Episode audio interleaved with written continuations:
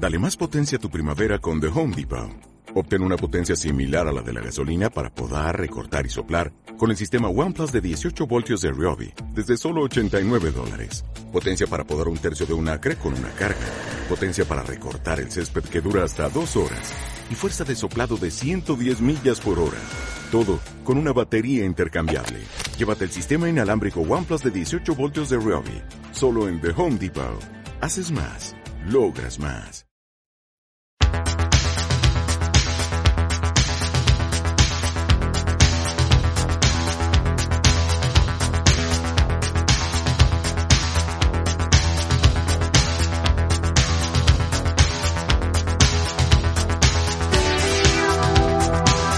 Hola, ¿qué tal? Bienvenidos a un nuevo episodio de R80 Magazine con C de Cine, el podcast que pone de actualidad el cine de Videoclub y de los 80. Yo soy Juan Pablo Videoclub Cero. ¿Qué tal? ¿Cómo lleváis ese confinamiento en casa? Y sobre todo, ¿qué tal estáis? Espero que todos bien de salud y de ánimo.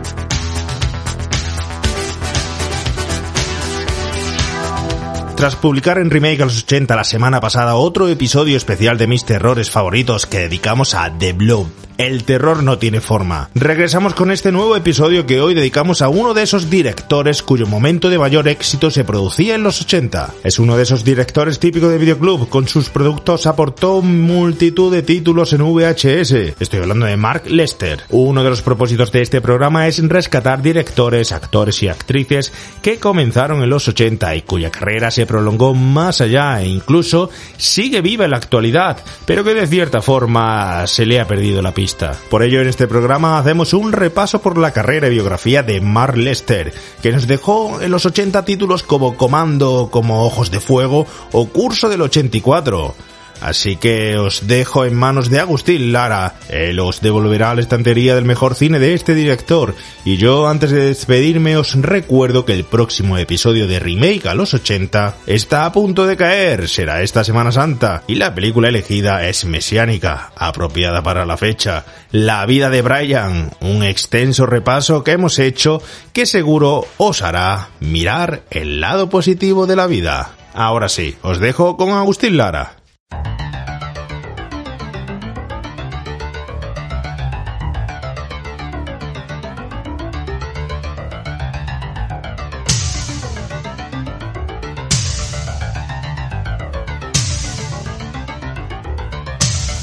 Bienvenidos amigos a una nueva entrega de R80 Magazine, el spin-off de Remake a los 80. Yo soy Agustín Lara y en esta ocasión vamos a pasar a contaros la obra de un director muy ochentero.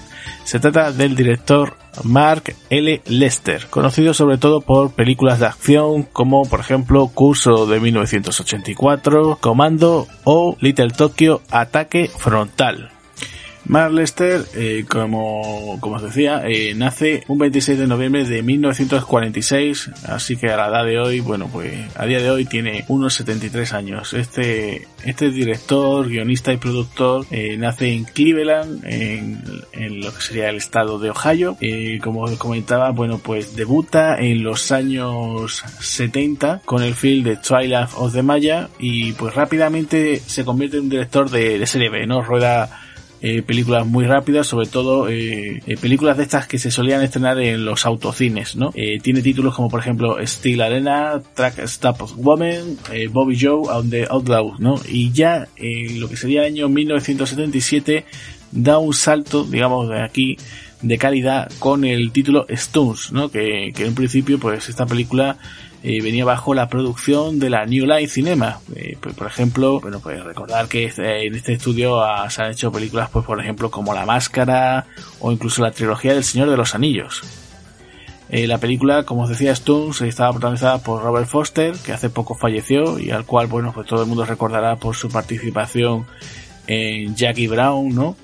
la actriz Joanna Cassidy, que no sé si la gente se recordará por su participación en títulos como Blade Runner o Quién engañó a Roger Rabbit y eh, teníamos por ahí a un actor también muy de serie B como Richard Link que bueno pues era el villano por ejemplo eh, de aquel film de Chuck Norris como Invasión USA ¿no?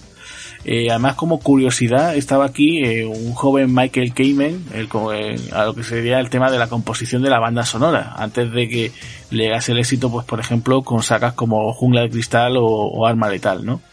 Eh, dos años después llega ya uno de sus primeros éxitos, con los cuales ya empieza a llamar mucho la atención, como Roller Boogie.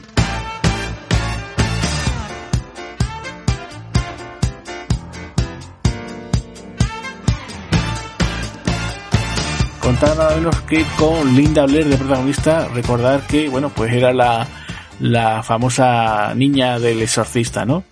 Eh, a partir de aquí, pues eh, la carrera ya de Mark Lester da un salto de, de calidad, los estudios empiezan a, a, contar con él y empieza pues a, a tenerlo en cuenta pues para para películas más importantes. Llega el año 1982, eh, aquí esto es un proyecto digamos un poquito más personal, el cual pues eh, Lester pues no solamente dirige, sino que escribe el guion y también eh, participa como, como productor.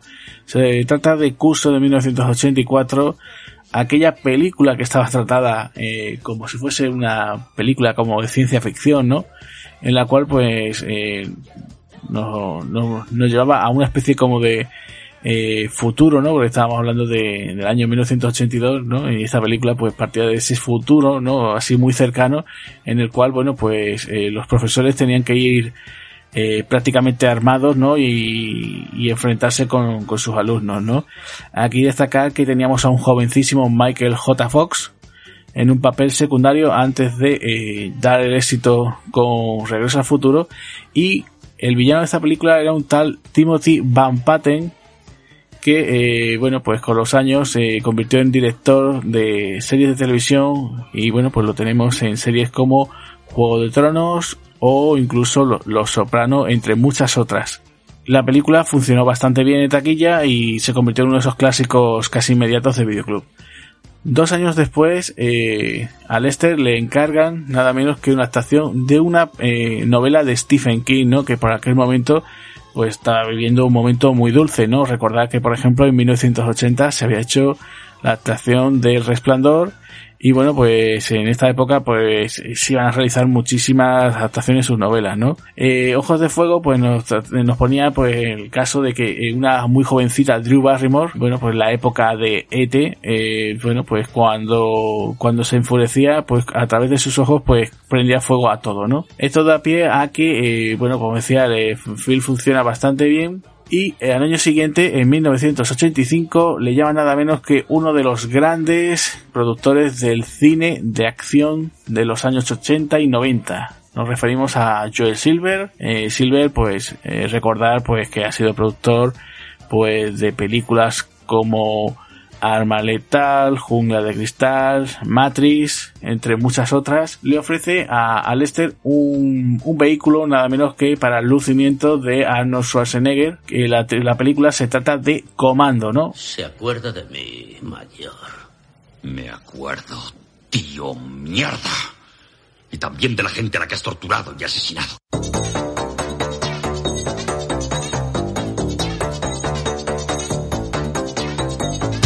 Esa auténtica locura de diversión, ¿no? Una auténtica montaña rusa de tiroteos, peleas, persecuciones y explosiones que protagonizaba nada menos que nuestro Arnold Schwarzenegger.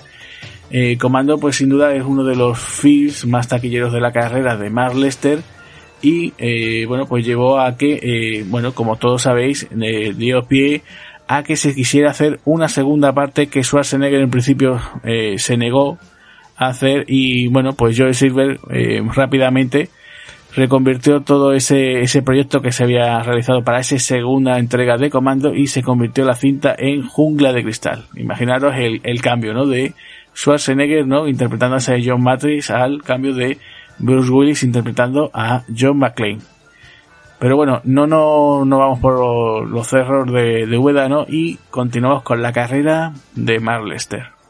En 1986 el director decide dar un cambio y apuesta por una comedia de acción, nada menos que Armados y Peligrosos, aquella cinta protagonizada por el tristemente desaparecido John Candy y por Eugene Levy, el padre de, de Jim en toda la saga de American Pie, que bueno, pues iba de una serie de, personas, ¿no? Así un poquito descerebrada, con, con poco dados al tema de la acción, que se quieren convertir en guardias de seguridad.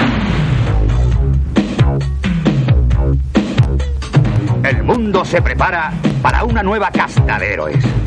Señora, abra ya, abra la puerta del coche. ¿Está usted loco? No toque Os doy la bienvenida al mundo de los guardas jurados. La verdad, estamos cuidando basuras. Arreglaos un poco, seréis transferidos. No seas tan tiquis hombre. La cinta, eh, además, está protagonizada por una jovencísima Meg Ryan antes de convertirse en una de las novias de América en los años 80. Eh, la película más o menos funcionó bien y dio pie a que, eh, bueno, pues eh, del 86 hasta final de la década de los 80, nuestro director protagonista se diese un descanso. En 1990 tras la buena acogida que estaba diciendo antes que había tenido cursos de 1984, decide hacer una especie como de secuela indirecta de aquella con el título de Curso de 1999.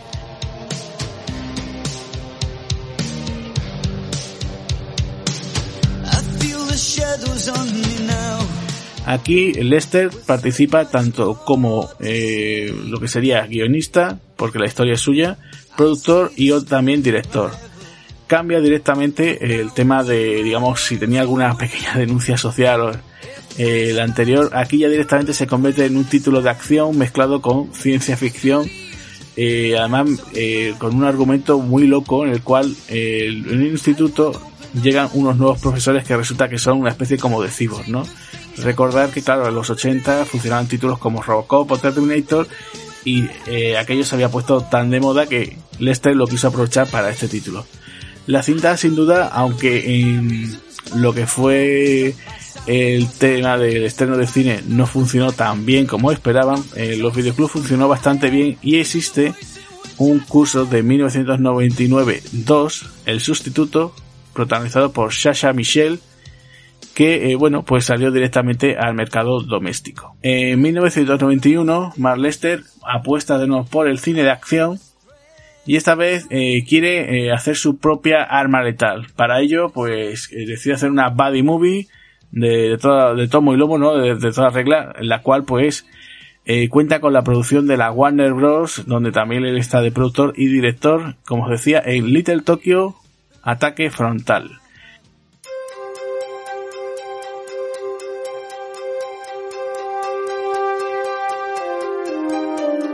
La película pues contaba con eh, esa pareja protagonista, ¿no? El tristemente desaparecido Brandon Lee y con Dolph Lundgren y tenía pues eh, varios rostros conocidos, pues, por ejemplo a Tía Carrere o a Arleon, entre muchos otros eh, rostros reconocibles dentro del cine de acción de aquella época.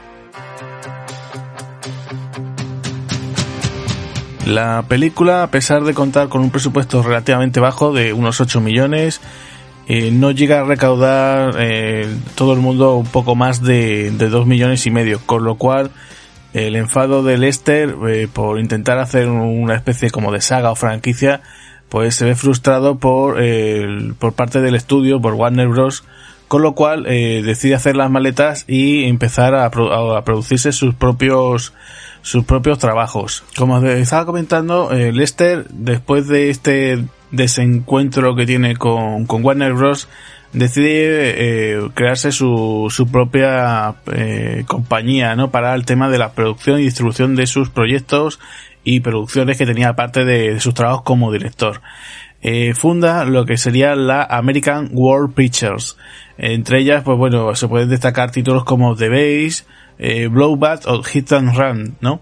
También eh, realizó trabajos para televisión, como por ejemplo para el canal Sci-Fi con la película Pterodáctilo llegado ya al siglo XXI, ¿no? Ya concreto, el año 2012, eh, a través de, eh, bueno, la circunstancia que, que, que Lester se llega a divorciar, tiene que fundar una nueva, una nueva compañía de distribución que se llamaba la Titan Global Entertainment porque American World Pictures la llevaba con su, con la que era hasta, hasta aquel entonces su esposa.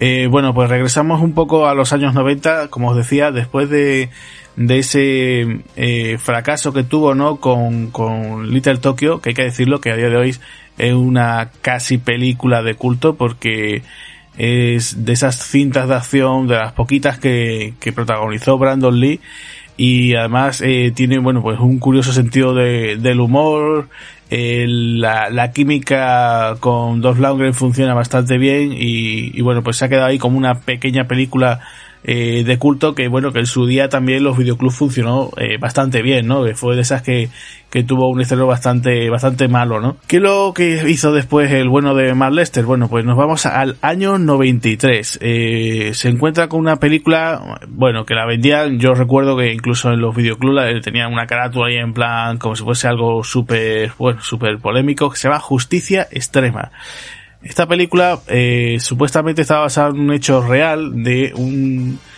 eh, una unidad, una división de la policía de Los Ángeles que se encargaba de eh, acabar con los, con los delincuentes. Simplemente, bueno, pues esperaban que realizasen el crimen, ya fuese un robo, ya fuese una violación, eh, cualquier tipo de crimen para aprovechar y, intentar ejecutar al delincuente sin, eh, bueno, pues sin aplicarle sus derechos.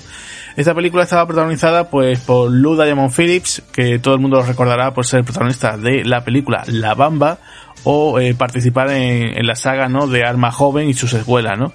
El, aquí, bueno, pues interpretaba al policía protagonista que, que entra en esta división policial y eh, digamos que el villano eh, aquí lo, lo, interpretaba Scott Glenn, eh, un actor, bueno, pues que supongo que todos eso habrá conocido, lo hemos visto en películas como Silverado, Elegidos para la Gloria, y recientemente pues lo hemos podido ver en series como Castle Rock o incluso Daredevil.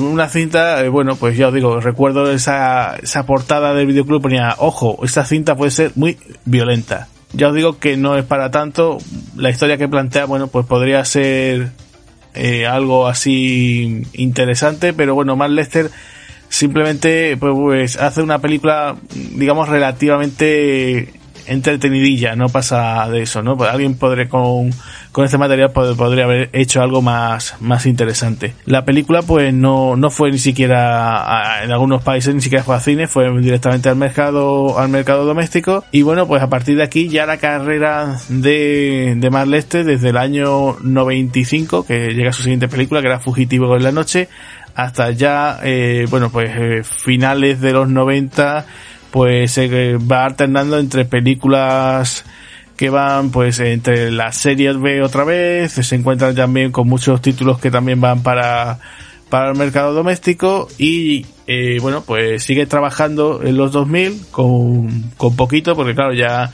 eh, como decíamos antes, ¿no? El señor Lester ya es un, es un veterano, ¿no? Ya de unos 70 y 73 años, con lo cual, bueno, pues baja un poco el ritmo, sigue, eso sí, trabajando mucho en, la, en el tema de producción, y bueno, pues tiene títulos como, como, bueno, aquí curiosos, ¿no? Como Groupie, Poseidon Rex, eh, Traición, El color del honor, que son películas para, para televisión, o Sacrificio mortal, ¿no? A día de hoy, bueno, pues si eh, revisamos su, su ficha, ¿no? En, en IMDb, ¿no? En cualquier otro sitio de internet, supuestamente tiene ahí algunos proyectos, ¿no? Eh, por ejemplo, una cinta eh, llamada eh, Waheri, que, iba a ser una especie como de, de cinta entre de aventuras y romántica, pero está en preproducción y no sabemos si, si en realidad llegará o no, ¿no? Eh, como curiosidad, bueno, pues hace unos días en otra de esas entregas de, de R80, ¿no? Os comentaba un, nuevo proyecto de Robert Bronzy, ¿no? El de, de Gardener, ¿no? El jardinero. Eh, aquí nuestro Mark Lester no es el, no es el director, pero sí se encuentra en labores de producción, ¿no? Con lo cual, bueno, pues esperemos que no, nos encontremos con algo meramente entretenido y divertido, ¿no? Ya por, para eh, completar un poco la vida de este, de este director, ¿no? Pues comentar que, bueno, pues Mark Lester se casó con, con Dana Dubowski, eh, con la que tuvo dos hijos, que se llamaban Jason y Justin. Y bueno, pues la, la pareja se llegó a divorciar en el 2010, como, como estaba comentando, ¿no? Eh, también tiene, también tiene otra hija, eh, que se llama Janessa, y que bueno, pues que es eh, fruto de una relación que tuvo anteriormente, ¿no? Y bueno, pues como os decía, actualmente sigue trabajando eh, tiene, como os decía, eh, esa compañía que fundó, ¿no? La American World Pictures. Y, y, bueno, pues ya en 2010, después de su, su divorcio, tuvo que crear otra, ¿no? Porque llevaba esta compañía junto a su ex esposa. y, la que tiene actualmente se llama la Titan Global Entertainment. Con lo cual, bueno, pues podemos decir que, que Mark Lester es uno de esos eh, currantes, ¿no? De esos artesanos que siempre ha estado jugando, pues, entre la serie, la serie B, un poquito también los productos de mercado dirigidos al, a ese videoclub, ¿no? Ese mercado doméstico, ¿no? Y ha tenido sus momentos álgidos, sin duda, en los años 80, pues, con todas aquellas cintas de acción, con, que así lo encumbraron, ¿no? Como, como uno de esos, eh, como os decía, ¿no? Como un artesano de ese cine de acción. Bueno, pues con esto me despido. Recordad que eh, estamos en R80 Magazine, soy Agustín Lara y nos despedimos, pues nos vamos a ir nada menos que con un tema de la banda sonora de Curso de 1984 llamado I Am the Future que interpretaba Alice Cooper. Un saludo para todos, adiós.